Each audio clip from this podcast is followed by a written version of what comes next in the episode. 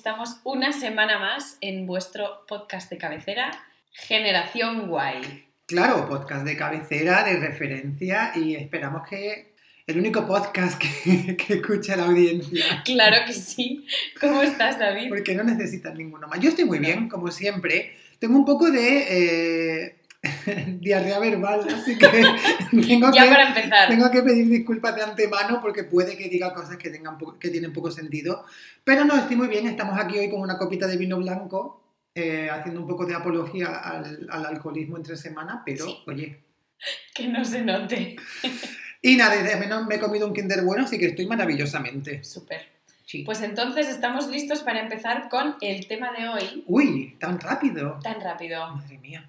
Sin más preámbulos, que además es un tema que a mí hoy me hace mucha ilusión porque vamos, como siempre, a bucear en las profundidades de los años 90, de los años 2000, pero vamos a empezar por descubrir de quién éramos fans. No solo de quién éramos fans nosotros, sino de quién eran fan, pues nuestros amigos, al final toda la gente de nuestra generación. ¿Quién era la gente con más fans? Mm.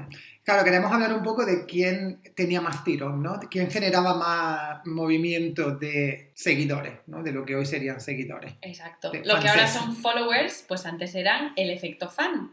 Sí. Y de quiénes fuimos fan nosotros, de quién recordamos ser fan la primera vez, ¿no? Que realmente tuvimos como ese efecto imán, ¿no? Que nos sentimos atraídos eh, sin remedio, ¿no? Por, por alguien. Entonces, sí, vamos a hablar un poco de- del efecto fandom en general, ¿no? Sí. Porque al final era, yo creo que todos nos dimos cuenta, siendo niños, adolescentes, siendo más jóvenes, de la diferencia entre que te guste un grupo, o que te guste un actor, o que te guste un personaje, o ser fan. O sea, yo creo que ahí había como... Tú lo sentías de manera diferente. Entonces, para empezar, ¿tú recuerdas, no sé, a nivel de actores, grupos, mm, personajes, cómo empezaste tú a relacionarte con el mundo fandom? Hmm. Yo creo que fue a través de música y televisión, no tanto cine. Yo creo que fue a través de grupos de música, grupos de boy bands y girl bands Sí. que son muy de nuestra infancia y adolescencia, y también de televisión, sobre todo de series de televisión y de, y de programas de televisión. Entonces, a nivel musical, pues aparte de, fíjate que de, eh, Backstreet Boys no fui tan fan como Spice Girls, No, Mm. Fui menos fan porque me- yo creo que llegaron primero las Spice Girls, Sí. luego fueron los Backstreet Boys y yo creo que ya como que estaba un poco cansado de ese eh, Momento sí, fan. de esa ola de, de este tipo de grupos, entonces como que ya me centré en uno solo. Que bueno, también las Spice Girls tuvieron una fecha de caducidad muy marcada a finales de los 90, principios de los 2000, entonces, bueno, pero que ahí se quedó ese, ese inicio de, de ser fan en el género musical y luego de televisión eh, recuerdo, quizá no la, eh, la primera persona o el primer actor al que yo seguí como fan, no como tú has dicho, ¿no? que la diferencia en que te guste, entre que te guste alguien y ser fan, creo que la primera persona de la que fui fan fue Devon Saba. ¿Sabes quién es Devon Ah, Saba? No. Que es el niño de Casper. Ay, es verdad. Sí, esto me sonaba el nombre y sabía que me lo habías contado. Sí, entonces, em, porque Casper es una de las películas que vi de pequeño y recuerdo que él me, me- como que me gustaba mucho y tal, y bueno, en ese momento no había internet ni nada, pero que me gustaba seguir su nombre o ver películas en las que salía él y tal. Y luego de series de televisión, de ser eh, pequeño, porque eso fue en el cine, pero es la única persona así que recuerdo, y de series de televisión, pues series de televisión a lo mejor de que ni siquiera te puedo decir nombres de actores porque no conozco ninguno, pero Ujú. ver series de- en la tele cuando, no sé, eres pequeño, tienes 8, 10 años, 7, no sé, y ves actores y actrices que te gustan y piensas, wow, ¿sabes? Como que te gustan más de la cuenta, ¿no? Y ya como que Mm. eres fans. eh, fans. Eres fans. Eres fanses. Eh, sí, pues, pero bueno, primero diría que girl bands, eh, sobre todo las Spice Girls, boy bands menos, pero bueno, Backstreet Boys y quizás NSYNC que llegó después también. Y luego ya, pues Devon Sawa para mí fue el primer, No. el primer actor así del- con el que me obsesioné y gente de- random de la tele, te diría. Pero no te puedo decir quién exactamente porque no recuerdo nombres ni nada. Gente random como del Club Megatrix. Sí, como de, pero no de, no de, claro, pero no de la- los presentadores, sino, de, Sino las, de de las series que echaban, exactamente. Ah, que ni siquiera claro. recuerdo nombres de series, ahora estás intentando acordarme. No sé si tú recuerdas alguna de las series que ponían en plan... Sí. Claro, es que yo recuerdo, por ejemplo, una que a mí me gustaba mucho de pequeña, que los actores, yo creo que no es que fuese fan, porque no los recuerdo de otras series, pero sí que me hacía mucha gracia que era Padres Forzosos, Mm, donde estaban las Olsen de bebé. exacto, sí, ellas salían... Que de hecho era, era hacer el papel de... Las dos hacían el papel de, De una un bebé. niña solo, Sí. sí. Entonces yo eso sí que recuerdo así como de ser muy, muy pequeña, de como querer seguirla y seguir lo que pasaba, etc. Pero luego ya a lo mejor ya era más mayor, cuando por ejemplo veía Los Rompecorazones o algo así, Hmm, que ya tenía a lo mejor 10, 11, 12 años. Ya. Y ya me fijaba un poco más en quién es el actor, salen más series, lo reconozco, no lo reconozco. Si no era un poco, pues yo qué sé, como Punky Brewster, pues ya está, salía en esa serie Sí. y punto final. Fíjate, a mí no- nunca me gustó Punky Brewster. Y sé que esto es un poco controvertido decirlo porque la gente se alarma, pero A mí me gustaba, pero tampoco era, no era fan de Mm, yo no. Había mucha no. gente muy fan y fan radical de sí, sí, Punky sí. Brewster que era como bueno.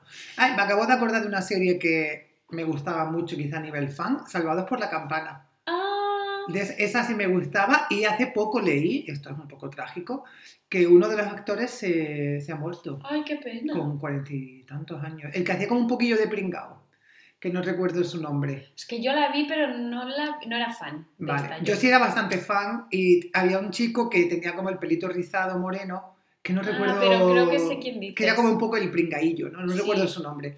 Y mm, además de, porque yo estaba pensando, claro, las Spice Girls yo fu- creo que fue como, éramos pequeños y era un poco como cuando empezamos a ser fans como niños, ¿no? De un grupo y queríamos tener el disco y queríamos tener el merchandising y no sé qué. Pero es verdad que a mí, por lo menos, mm, grupos como Take That me pillaron un poco demasiado pequeña. Sí, sí. ¿A ti te pasó igual o también eras fan de...? No, de Take That yo tampoco era fan y de hecho solamente recuerdo tener esta recolección de, de Take That ya siendo un poco mayor, Hmm, siendo ya adolescente, bastante entrado en la adolescencia y que Take That fuese un grupo como un poco antiguo, como un poco Sí. que quedaba atrás, no antiguo, como que era sino el que... pasado de Robbie Williams. Exacto, sí, que era un grupo que ya pues, estaba disuelto y había quedado atrás, entonces seguramente eh, tuvieron el pelotazo cuando nosotros éramos demasiado pequeños Sí. como para ser conscientes de eso. Claro, nosotros solo éramos conscientes de los clips de las fans. De las fans de España. Las fans de España somos, Somos menos. menos. Primero nos dicen que vienen, Que vienen por por aquí. Qué lástima. Las pobres, claro, imagínate, hablando de ser fan, pues esas, esas pobres chiquillas que eran fan de, de, de Take That, pues joder, tío. Ya, Acampando ahí y, como fuera del hotel. Sí, y estaban las pobres ahí esperando y al final se comieron una mierda, tío. Pobres. Es que al final, yo es que veía a las fans en la tele y pensaba, ah, pues sería guay ir a esperar delante del hotel de los Backstreet Boys. Pero vamos, nunca se me ocurrió decírselo a mi madre porque me diría. ¿De? Loca. Ya. Exacto, Es que claro, yo tampoco he sido tan fan como Eh, para hacer ese tipo de cosas. claro, no. Nunca. Y mm, esto yo creo que tu núcleo familiar te tiene que apoyar como niño de 7 años. Te tiene, sí, evidentemente, tu núcleo familiar tiene que... eh, Fomentar un poco que seas fan. Sí, no, tiene, aparte de que tiene que fomentar que sea fan, si, si llega en- un punto en el que quiere que hay un límite Ir a la puerta de un hotel ser es fan. de stalker. Exacto, sí. Tienes Claro. que disuadirte a la hora de hacer determinada estupidez. Sí, vamos a Total. decirlo así. Porque al final, claro, yo creo que en la época en la que nosotros crecimos fue también una época que era como el boom del marketing to the max y había un montón de grupos, empezando por las Spice Girls y los Backstreet Boys, que simplemente estaban creados para tener fans. Porque luego de repente, yo qué sé, mm, aparecieron 18s o S Club 7. Wow, es Club 7. Sí recuerdo no ser, no ser fan de, y ni siquiera saberme los nombres, pero de ver la serie y de escuchar la me música. encantaban. O sea, los recuerdo al 100%. O sea, es verdad que no era como fan de saber cosas, lo que te pasa a ti, pero me acuerdo incluso la que yo quería ser siempre. Ay, que tenía así como unas coletitas y el pelo No, es que ni siquiera les, les pongo cara ahora, pero recuerdo de, de siempre verlos en la tele o de escuchar la música y que me daba alegría, ¿sabes? De- Sí. eran, como, eran como el buen rollo de Como De de California, late guays. 90s. Sí, Sí. eran un poco pesados, sí. Y al final eso, pues eran grupos que solo existían como para tener fans. Era, a ver, eran grupos Fans vacíos. niños. Eran grupos vacíos, ¿sabes? Que no tenían ningún tipo de mensaje, que simplemente era, pues eso, lo que tú dices. Como panda tope de Generar-. Total, es exactamente así. Eran para generar fans, era un poco brainwashing, ¿no? Era un Sí. poco lavado de cerebro infantil. Tal cual. Qué cosa más cruel ahora que lo pienso. Ya. Un poco, Y nosotros cayendo como moscas en plan de, ¡uh, qué guay! claro. Pero pasando un poco de la infancia, yo creo que el momento ya álgido del momento fandom o de ser fan es cuando fuimos adolescentes, porque claro, es al final donde se junta el hambre con las ganas de comer. Entonces, una cosa muy característica y una pregunta que yo te quería hacer es si tú llevabas tus momentos fans a la carpeta del instituto. Mm, no, realmente no. Porque tampoco recuerdo, fíjate, a ver, vamos a desmitificar Las carpetas. las carpetas del instituto. No recuerdo tener una carpeta forrada con pegatinas. ¿En serio? No, es que, a ver, yo fui a un instituto en España y esto ya hicimos un episodio y estuvimos desmitificando un montón de... Pero no de cosas así. mm, los postes de la Bravo, no sé. Pues lo siento mucho, pero no. Y a ver, un póster no te cabe en una carpeta. Quiero decir, Había algunos que estaban hechos como para forrar la carpeta. vale, ya sé lo que dices. Vale, ya sé lo que dices. No, no, no tuve eso, no. Entonces, sintiéndolo mucho, bueno, no, no quiero tampoco ser el Grinch de tu pregunta, pero no, no tuve carpeta de instituto así forrada, pero sí, eh, sí que había gente eh, en clase que la tuvo. Entonces sí que es verdad que existía y yo las vi. ¿Y qué había? Em, pues bueno, aparte de cuando éramos más pequeños, pues lo que ya hemos dicho mil veces de las Spice Girls, Backstreet Boys y NSYNC y todo esto, luego yo recuerdo eh, a principios de la ESO cuando hubo un boom de dos corrientes. A ver. Primera corriente de lo que yo llamo el eh, indie primigenio del el pop español, como Raúl, David Civera. Entonces, toda esa gente que como de repente salió de la nada y tenían un montón de fans, la mayoría mujeres, o bueno, mujeres y O niñas, chicas. chicas, sí, que seguían a un hombre aparentemente heterosexual que luego resultaba que no lo era. Y tenían sus fotos en libretas y carpetas, ¿vale? Entonces de eso sí me acuerdo. Y la segunda corriente es, yo no sé si he dicho corriente o vertiente, pero al caso viene a ser lo mismo, es eh, Operación Triunfo. Uh, claro. Que ahí ya fue cuando salió Operación Triunfo 1, que yo de Operación Triunfo 1, la verdad, pasó sin... O sea, Operación Triunfo pasó por el mundo sin pasar por mí realmente, porque tampoco la llegué a consumir tanto, la consumí más después de que acabase el programa, yo creo cuando ya la gente se hizo famosa. Sí. Y ahí ya la, recuerdo pues eso de, sobre todo, Bisbal, Bustamante, Chenoa y tal, pues eso era el, las portadas ¿no? de las libretas y las carpetas. Pero no, nunca llegaron a las mías porque nunca tuve. Entonces a lo mejor es un poco frustración que estoy volcando aquí. Pero no, nunca la tuve. Y no había en tu instituto, porque claro, en el mío había dos corrientes, pero no eran tanto estas. La primera que has comentado de Made in Spain, esta no existía tanto. En plan, Raúl, David Civera, Vale. éramos un poco más chungos. La de OT sí, claramente, y a lo mejor se expandía un poco más a mm, internacional, no sé. Tipo, desde Eminem hasta Coldplay o Maroon 5, Muse a lo mejor, pero vamos, estoy ya con los años. Eso ya te iba a decir, sí, que es un poco más avanzado. Es un poco más avanzado.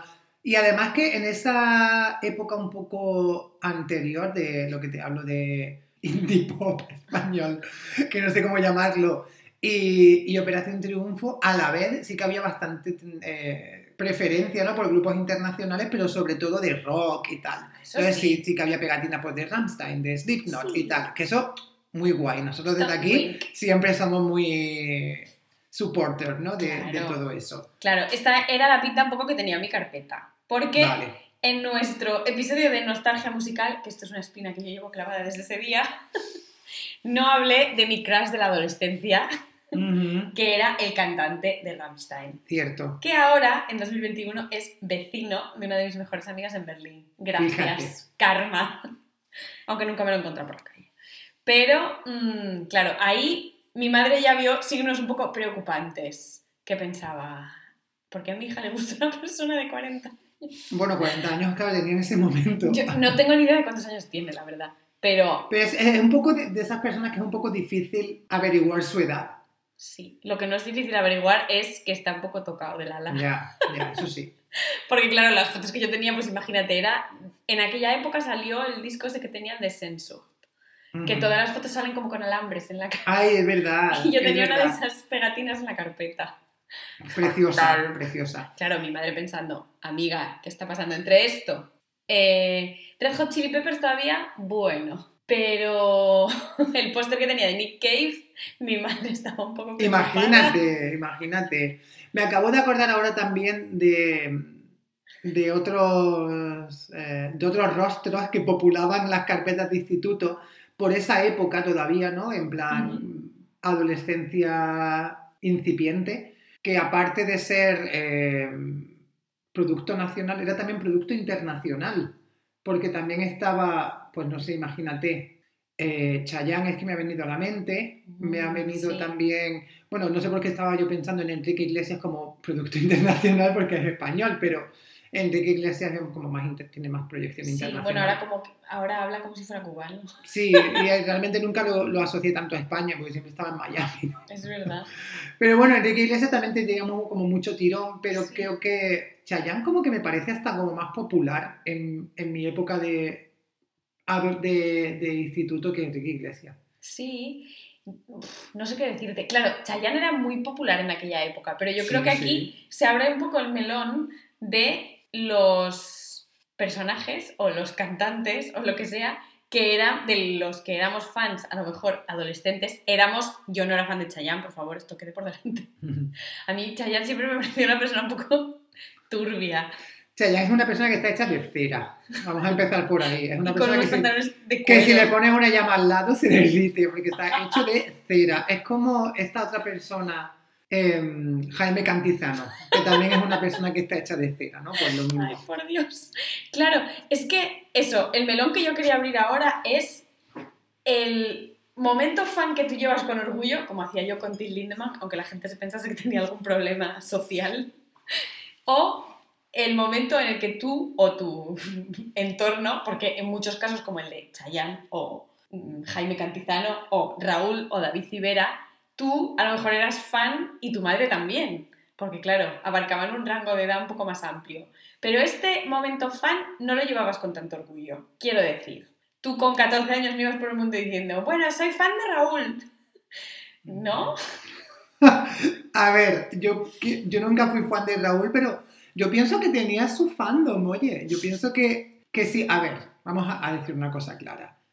No es una cosa de la que yo, en mi, incluso mi yo de 14 años, no sé, sentiría orgulloso de ser fan de Raúl. Entonces Pues yo no lo, lo predicaría por ahí. Pero sí que es verdad que, oye, él tenía sus conciertos y tenía sus Sí, sí, seguidores. tenía entonces, su público. Quiero decir que habría gente que lo llevase un poco más en secreto, ¿no? Como la homosexualidad o las hemorroides. Entonces, ah, y luego había gente que se sentiría orgullosa, que sería el el 10% de, de su fandom. ¿no? Qué lástima. Porque claro, yo ahora estoy pensando, y este es un momento a lo mejor muy Asturias específico, ¿qué pasa con Melendi? Que es un poco de la misma época, pero claro, yo a todos estos, a Raúl y a David Civera menos, pero a Melendi lo recuerdo mogollón de veces en la portada de La Vale, La Bravo, ah, sí. y la gente como, "Mm, Melendi, Pero no que sabía, está que, bueno, no sabía yo que cual". Melendi fue tan eh, sex symbol adolescente. Es que Melendi en qué momento sex symbol. Quiero decir, tenía la cara de un frigorífico por detrás. Y el pelo, Tenía cara de cera derretida. Melendi es terrible. Eh. Y además era como Corky. Quiero decir, no entiendo, pero lo veías un montón en las portadas de la revista. Same con los de Upa Dance, por ejemplo. Pero estos sí que tenían su momento fan. Cierto, pero Upadance además, eh, la- ah, eso, estoy totalmente de acuerdo. Tenían su, su grueso de fans y, y muy fan. Sí, Muy es fan, verdad. Porque fan. Miguel Ángel Muñoz yo creo que sigue teniendo fans a día de hoy. Mam, Mam. ¿Y cómo se llama la, la chica esta que, que mide 1,20? Lola en la serie, Beatriz Luengo. Beatriz Luengo, sí, que ha tenido un bebé ahora con, con Yotuel. Yotuel. Romero. Yotuel es mi nombre favorito ever. Yo, este, Este sí que estaba también, Everyday, en todas las portadas de la revista. Es verdad, no, yo te voy a decir que tú, fíjate que yo tuvo un, un, efecto fan- fandom muy grande, es verdad, ¿eh? Sí. Eh, Orillas no te recuerda a Café Quijano. Porque es como, Esto no me lo esperaba. ya, ya, yo sé que no, que no, No. pero, pero a mí me, como que los pongo juntos. Y yo creo que es porque, nunca, o sea, nunca he escuchado a Orillas de yo sentarme en mi casa y ponerme a ponerme Orillas. Café Quijano, por suerte tampoco, pero, pero lo- los, asocio, no sé por qué. Los, los- los tengo como en, el mismo, en la misma categoría. Qué fuerte. En la misma categoría cognitiva. Es como que uno me recuerda al otro siempre. Qué fuerte. A mí es que Orillas sí me gustan. Y o sea, me gustan. A ver, lo puedo escuchar que Prefiero, úlcera. prefiero, yo también prefiero Orillas a Café Quijano, que me parece demasiado de hetero básico, porque esas tres personas que parece que vienen de jugar al futbolín en un bar, o sea, yo lo siento, pero es que I can't relate, me, me cansa, Café Quijano. Es que Café Quijano es un grupo que para mí no tiene ningún sentido. No, no, y me parece de un básico muy grande, no, es que lo siento. Es no. que además. Y van con sombrero muchas veces, es que sí, eso no me gusta. Van vestidos como de indianos. Del barrio. No van como sé. un poco entre el barrio y Es Cuba. que los ¿sabes? grupos. Exacto, los grupos o tal que intentan complacer tanto madres como a hijas. mm, Es verdad que... hay pero, algo que me falla. pero ahí, ahí- vamos a hablar de esto un poco, porque hay grupos que quieren complacer y lo logran a madres y a hijas, y ¿Cómo otros grupos, eso es lo que te iba a preguntar, y otros Ah. grupos que creo que lo intentan, pero hay como una bipolaridad muy grande. Como Café Quijano. Como Café Quijano. Entonces, Café Quijano claramente es más de madre que de hija. Sí. Claramente. De madre y de padre. Ambos, ambos, Mm. sí, ambos. Y otros grupos que no lo logran, o sea, que lo logran hacer. A ver, vamos a pensar. Claro, yo por ejemplo recuerdo a típicos cantantes italianos que sí que a lo mejor no tenían como, no eran de madre específicamente, yo qué sé, pues eran Ramazzotti, Neck, no sé qué. Eso sin duda, yo creo que esos son, ¿ves? Se adaptan a, Y es un poco como ni fu ni fa. a señores y señoras de mediana edad y a su, su descendencia. Estaba pensando también en algo más actual como Luis Fonsi. Ay, Luis Fonsi. Luis Fonsi también creo que puede gustar tanto a madres como a hijos. Es que a mí con Luis Fonsi me pasa una cosa, que cuando sacó la canción esa de Despacito, yo de repente todo el mundo, ah, Luis Fonsi, gran cantante de reggaetón. Yo pensaba, Luis Fonsi cuando yo era una niña era como Chayanne, como el primo feo de Chayanne, quiero decir. Hacía sus anuncios de discos en la tele y ni puta idea. Pues yo tengo, tengo que contar una cosa, y es que cuando salió. Cuando salió, esto es una cosa que me va a dejar muy mal, pero A ver. mira, yo ya. Cuando salió Despacito y dijeron Luis Fonsi Despacito, ¿sabes que yo pensaba que Luis Fonsi era un eh, piloto de motos? y yo pensé, ¿por qué un piloto de motos ha sacado una canción y es tan famosa? O sea, yo no entendía nada. Y luego ya descubrí que todo esto que Luis Fonsi tenía una carrera musical anterior a esa canción y yo pensé, ah, pues entonces el de las motos era otra persona. Que lo estabas confundiendo Sí. con Fonsi Nieto. A ver, Fonsi Fonsi es lo mismo, no se escribe igual. Entonces, es buenísimo. a día de hoy, no mira, yo no había caído en que, porque nadie, claro, yo esto nunca se lo había contado a nadie, entonces nadie se había sentado conmigo a decirme, no, mira, es Fonsi persona diferente. Claro, que yo ya sabía que era una persona diferente, pero no sabía que realmente había, ¿ves? Pues había un piloto de motos que se llama Fonsi. Es muy famoso. Estuvo Claro. con Alba Carrillo casado. Estuvo con la amiga de, De de Rocito. Rocito. Ujú. Anda, mi niña. Sí, sí. Qué fuerte. Pues esto no me lo esperaba yo. Pero es que, claro, el mundo latino fandom ya es un mundo en sí mismo. En plan, un, fenómeno fan en sí mismo. Porque, claro, ahí ya se unen las fans españolas. Pues imagínate, las que puede tener David Civera, Melendi. Uy, hemos, tenemos que abrir otro bucket que son los cantantes actores. Hoy, Como verdad. Fran Perea. Que Que- estos pueden tener acceso a más fans. Claro, fíjate los cantantes actores como Fran Perea, que, que alma de doble filo, porque quieres hacer dos cosas y ninguna la haces bien. Es que menudo desastre. Fran Perea, tonto el que lo lea. ¿Cómo era? Sí, era Fran Perea, tonto el que lo lea, ¿no? Fran Perea el que lo lea. O Fran Perea el que lo lea, es verdad. Eso. Es verdad. Diga- no, estaba yo pensando, sí, el efecto latino eh, tiene ese, esa doble ola de, Mm. de fans de España y fans latinas, pero también los grupos de, ahora volveremos a los grupos latinos, pero lo- estaba pensando justo en un grupo de España que tiene mucho tirón en España y muchísimo tirón en Latinoamérica, que es Camela. Y también es muy de madre, ¿verdad? Es un grupo muy de, de mediana edad, Sí, quizás. de coches de choque. Y decir. también, bueno, pero vamos, en mi grupo de amigos hemos escucha- escuchado Carmela mucho, de Sí. plan un poco más de broma y tal, no nos ponemos en serio, aunque habrá gente que sí, ¿sabes? Pero bueno. Em, pero ese grupo, por ejemplo, es un, es un ejemplo de grupo español que tiene ese doble, ¿no? Em, Sí. doble efecto. Doble fandom. Sí. Y grupos latinos o artistas latinos que hayan tenido ese efecto también en España, pues tú has dicho un montón, ¿no? Aparte de, Aparte de Chayanne de Chayanne, Fonsi, Enrique Iglesias, Enrique Iglesias, que bueno, que lo consideramos latino pero... y va a seguir siendo Español. considerado latino, no pasa nada. Luego yo estaba pensando en otros tipo que hubo, por ejemplo, Carlos Baute tuvo una época que todo el mundo le encantaba, Claudia. Claro, cuando hice el trío con Marta Sánchez y con... bueno, no trío de trío, No, trío, trío de trío. aunque quién sabe. Que no, que era Carlos Baute y Marta Sánchez. Ah, yo pensaba que eran tres, en realidad fue un dueto, no fue un trío. Exacto. Carlos Vale. Baute featuring Marta Sánchez. Uno de los primeros featuring ever. ¿Y por qué pensaba yo que había tres cantantes en esa canción? Pues me estoy me confundiendo con otra. Igual sí. Me estoy confundiendo con otra. Pero bueno, igual hicieron un trío que no fue mm, delante de los micros. quién Mm, sabe. Esto puede ser. Es que Carlos Baute, esto es una cosa que no sé si se vas a saber, pero también fue actor. Uy, de telenovela o algo así. No.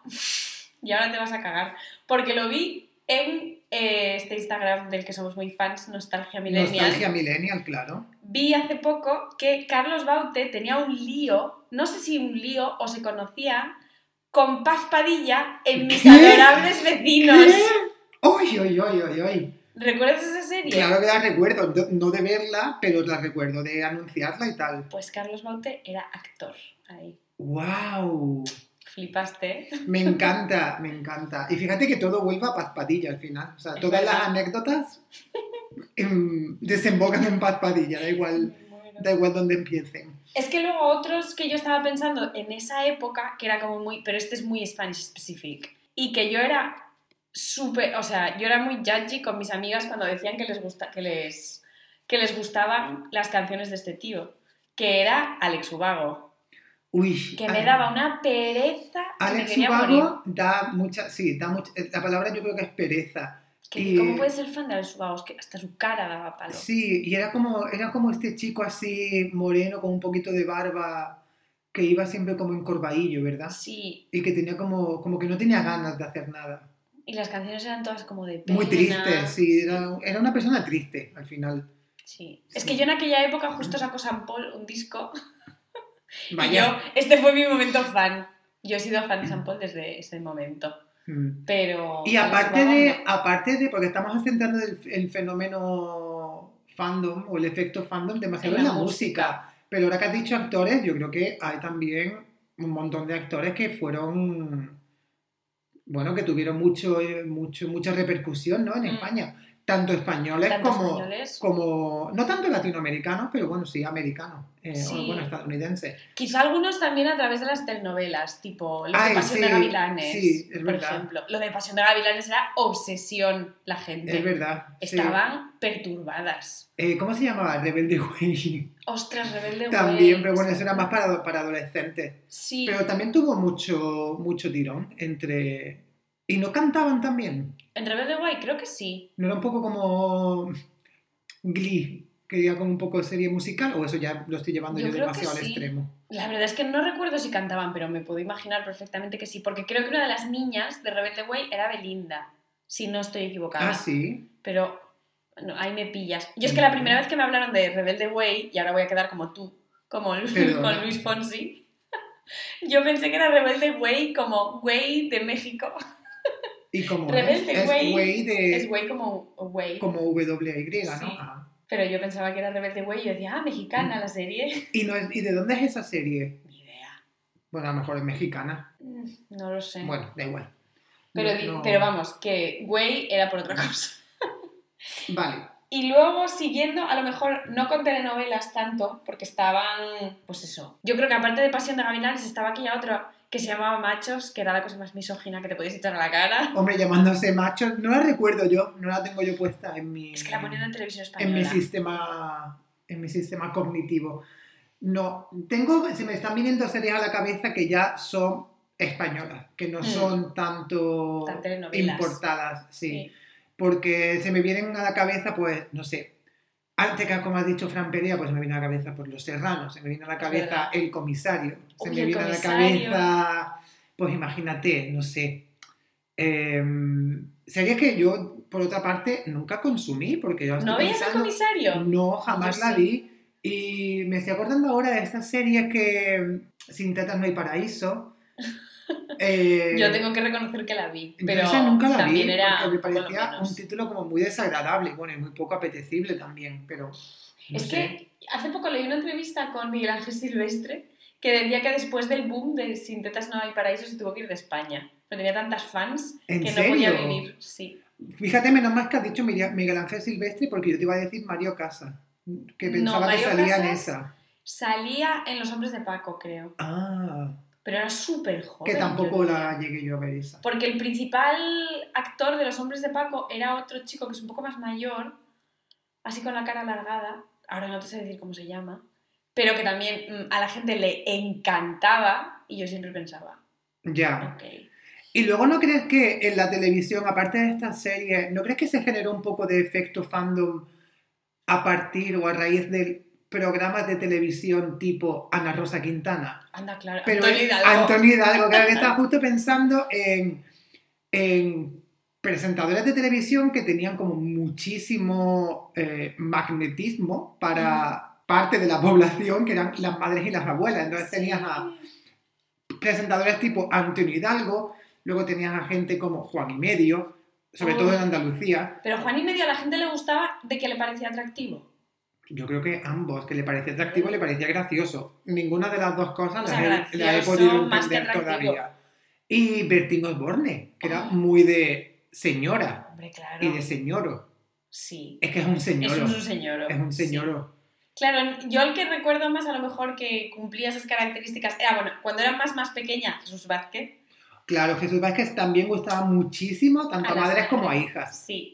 Sí. Y después ya, con el paso de los años, Jaime Cantizano. También otro buen marica.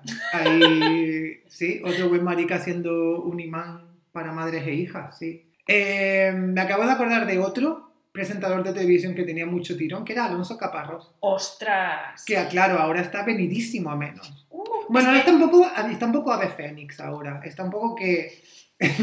sí, no, no me mires así. Está un poco... maldito. Ya, pero está un poco que está renaciendo, pero sigue, está quemado. O sea, está... ¿Le siguen dando tics? Sí, sí, pestañea así como mucho, en plan.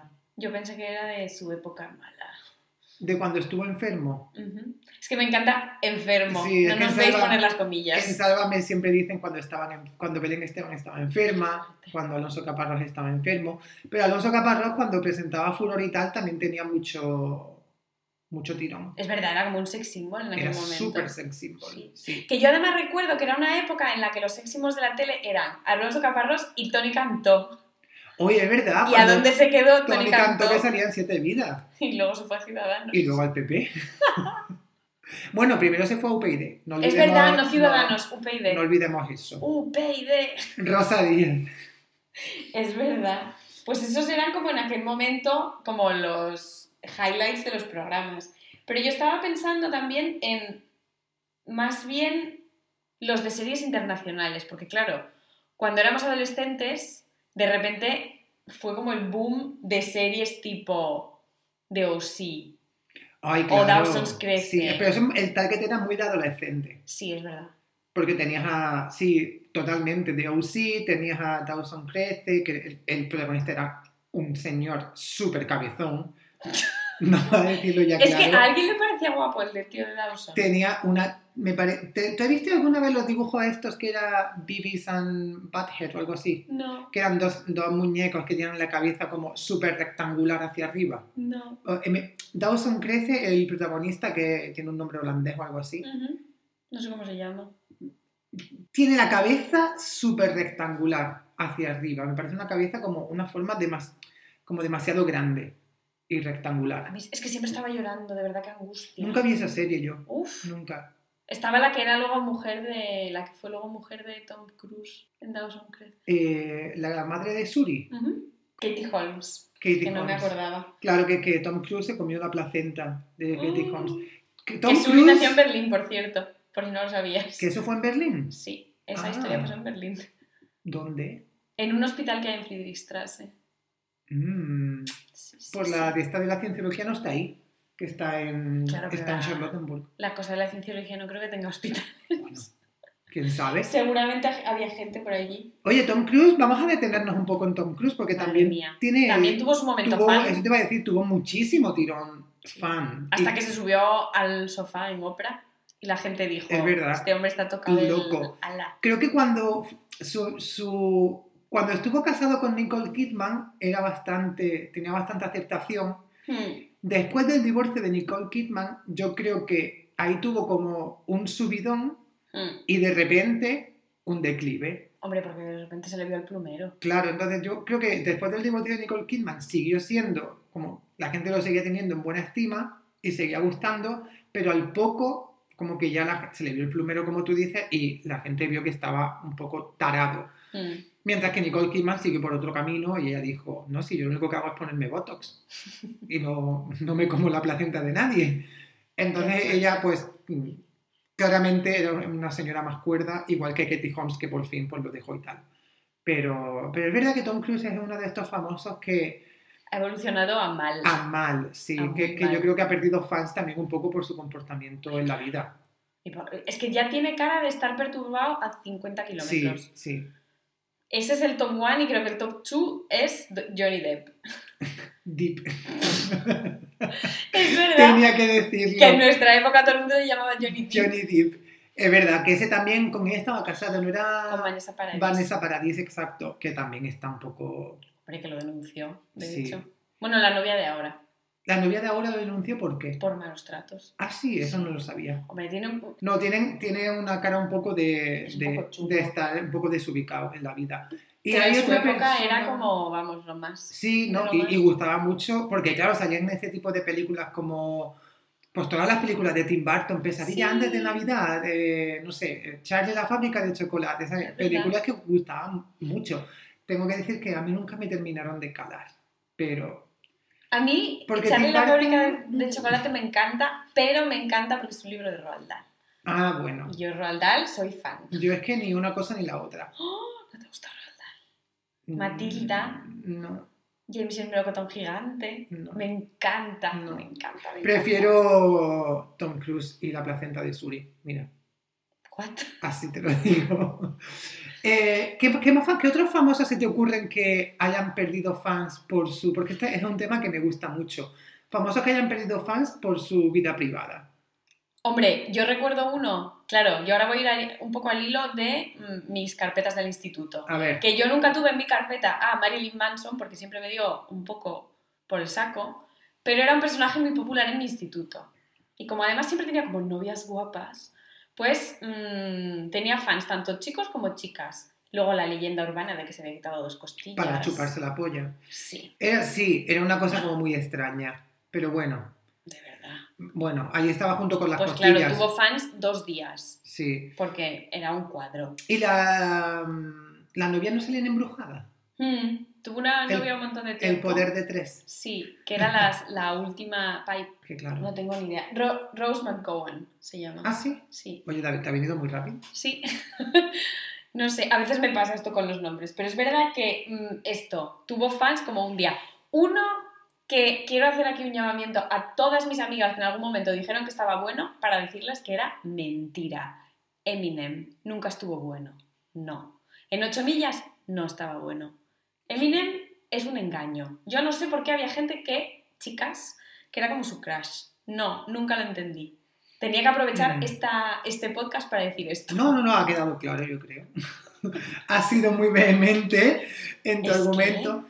Eh, fíjate que yo creo que con Eminem mm, nunca tuve la sensación de que fuese ni feo ni guapo. Era una de esas personas que decías, bueno, pues ahí está, pero no, no, no pienso que tuviese un atractivo sexual. Creo que era más la actitud que la presencia física, ¿no? Y que era como un chico malo, que Pero- pasaba un poco de todo.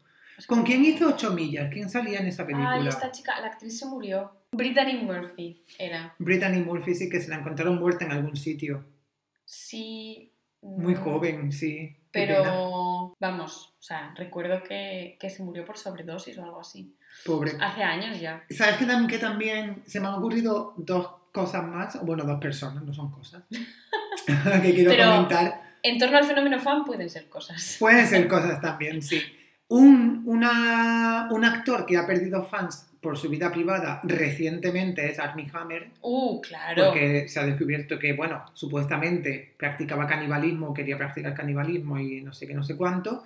Y eh, otra persona que, a raíz de lo de Brittany Murphy, que también murió joven y que tenía un efecto fandom muy importante, Paul Walker. Oh, ¿Te acuerdas? sí. Y Heath Ledger. Y Heath Ledger. Ay, que Paul Walker dicen que, que esto yo creo que ya es un poco leyenda urbana, pero dicen que fingió su muerte porque tenía muchos problemitas de... De deudas. No, no de deudas, a raíz de la fama, Mm, que no llevaba bien ser famoso y que quería una vida privada, entonces dicen que fingió su muerte y como que falsificó la identidad y que se fue a vivir a no sé dónde, Qué fuerte. tipo Jesús Gil. que se fue a vivir a las Islas Caimán, como todos ¿Te sabemos. imaginas? Sería muy fuerte. Un día tenemos que hacer un episodio, esto nos encanta, como sabéis, poner o mm, planear episodios, segundas partes, sobre famosos que han desaparecido. Oye, ese me encantaría. Y vamos, le dedicaría el episodio a Jesús Gil Sí, entero. en este no tengo mucho más que decir. Me gustaría abrir un último melón de momento fenómeno fan que en nuestra adolescencia era como la bomba y también generó mucho momento stalker. Y era el momento fan con los futbolistas. Uy, Porque claro, yo tengo que decir que no es que sea ni he sido ni soy muy experta del tema fútbol, pero sí que es verdad que cuando éramos adolescentes, etcétera, era una locura con las fans colándose en los hoteles, en los campos de fútbol, es verdad, es era un verdad. poco una locura. Desde, yo qué sé, Guti, que siempre tenía como movidas. Guti, yo tengo esa imagen de Guti de tener el pelo como súper pegado a la cara. Como, como Nick Carter, pero. Pero mal, sí, pero barato, ¿verdad? Sí. Como una mezcla entre Nick Carter y Macaulay Culkin. Uy, Macaulay Culkin no lo hemos saltado, Es verdad. que ha cumplido 40 años hace poco. Le Macaulay mandamos un- unas un felicidades. ¿No lo ha tenido ya? Ay, pues igual sí. No lo sé. Bueno, igual no. Yo ahora tengo que contar una anécdota. Me encontré una vez con Macaulay Culkin en Barcelona. Ah, porque él tenía un grupo, ¿no? Tenía un piso en, en el. No, tenía un piso no lejos del Apolo. Ah, sí. Y nos pero- lo encontramos por la calle. Anda. Pero él era, DJ o tenía un grupo o algo así. No me preguntes. Sí, ¿no fue una vez al Primavera Sound también? Creo que sí. ¿Pero de artista o de.? De artista. invitado. Vamos, a mí alguien me dio un codazo y me dijo, es Macaulay Culkin. Bueno, me, de, me- de hecho me dijo, es Richie Rich. ¿Y yo qué? es Kevin Tiene de la solo en cara casa. De los pies de otro, también te lo Es digo, un ¿eh? poco, es que no es muy agraciado. Ni ha tenido buena vida. No, le ha pasado como Alonso Caparrós. La pasó como Alonso Caparrós o a Joselito, que fue un juguete roto de la industria. Estabas abriendo un melón, Sí, el de los futbolistas. el de los futbolistas, El de es verdad, perdón. Eh, ¿Sabes qué, qué futbolista? Mira, yo tampoco sé mucho de fútbol, la verdad, ni tampoco me interesa saber. Pero cuando yo estaba en el instituto recuerdo que eh, Fernando Torres tuvo muchísimo tirón. Uy, es verdad. tuvo Sí, sí. muchísimo. Y era una persona Tenía que a mí. fans. Sí, y era una persona que a mí como que me daba coraje su existencia. Es como, da pereza. Sí, me- yo lo veía y digo, ¿por qué, este, ¿por qué esta persona gusta? No sé. Si era como, era como una persona, bueno, y es, no sé, insulsa. Ya. Me parecía como, bueno, No, casi no todos los futbolistas tienen como esa, ese punto de apatía y falta de, de gracia, ¿no? Ya, sí, como de que no hay nada más. Es que claro, bueno, No sé. Yo recuerdo, es que eso me pasaba a mí mucho con Raúl, que la gente decía, ay, Raúl, qué ¿el cantante mono". o el futbolista? Los dos. Ah, vale, Pero con el futbolista me pasaba que era como lo oía hablar y me quería pegar un tiro en la cabeza. ya. ya. Era como, ¿qué? Hombre, no se, no se caracterizaban por su elocuencia. La verdad es que nosotros en este episodio tampoco.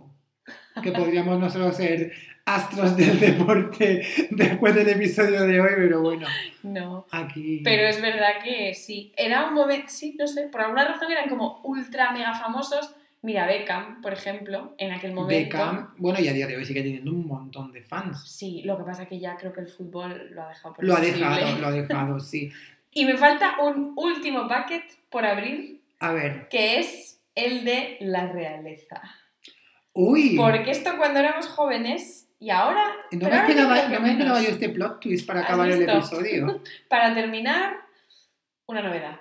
Porque yo estaba pensando, claro, nosotros cuando éramos jóvenes, yo que sé, pues estaban los hijos de la princesa Diana, el príncipe de Asturias que ya nos pilló mayores, El príncipe de Asturias es el rey de ahora. es ¿no? el rey de ahora. Vale. sí.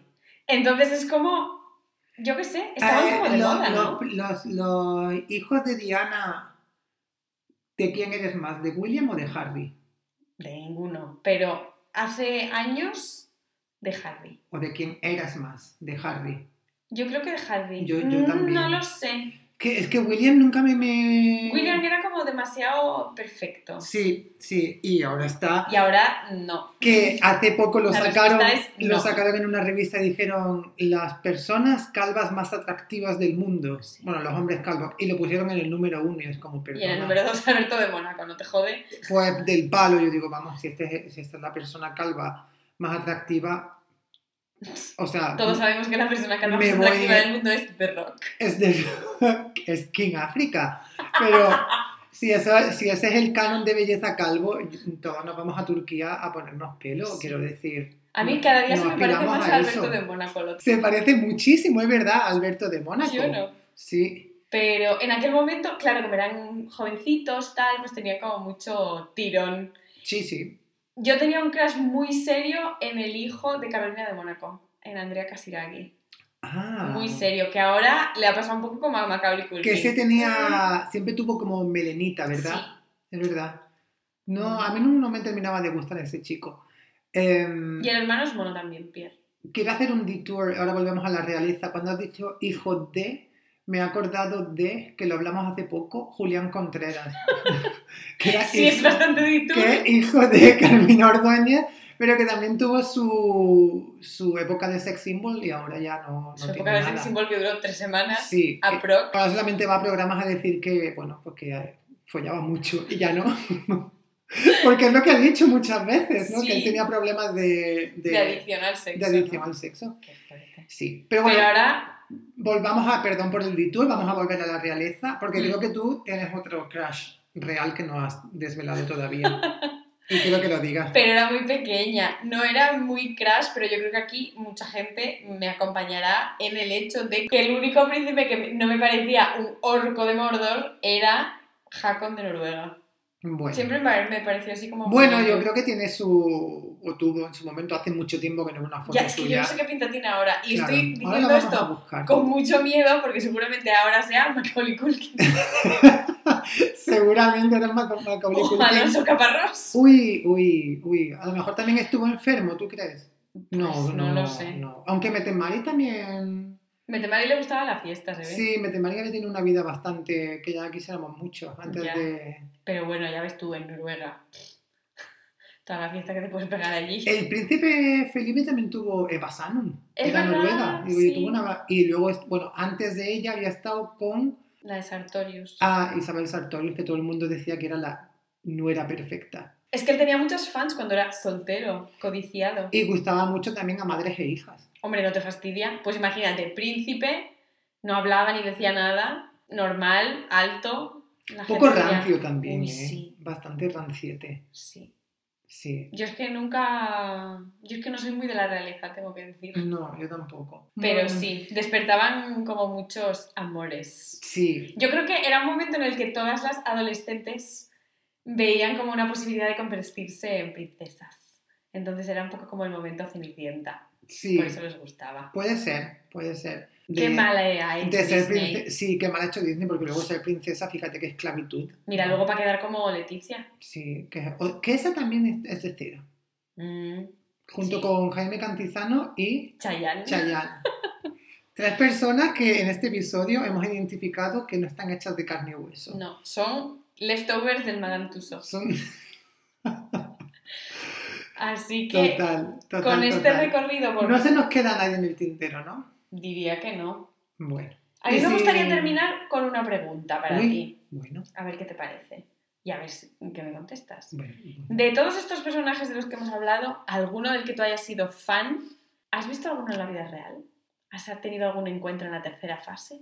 Yo diría que no, por lo menos que yo haya sido fan de personas que yo haya sido fan, no recuerdo ver a ninguno. Pero sí recuerdo de las que hemos nombrado hoy, mm, al menos una sí he visto en persona. ¿Quién? Y te va a gustar mucho. A ver. Tony Cantón.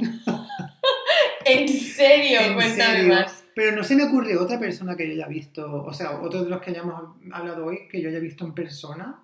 Creo que no. Solamente Tony Cantó, pues porque fui a ver cómo se rodaba Siete Vidas de público una vez. ¿Qué fue? Entonces, él. claro, salía él. Qué guay. Sí, Pues eso me gusta, mira. sí. A ver, fue guay, pero vamos, que era Tony Cantó, quiero decir.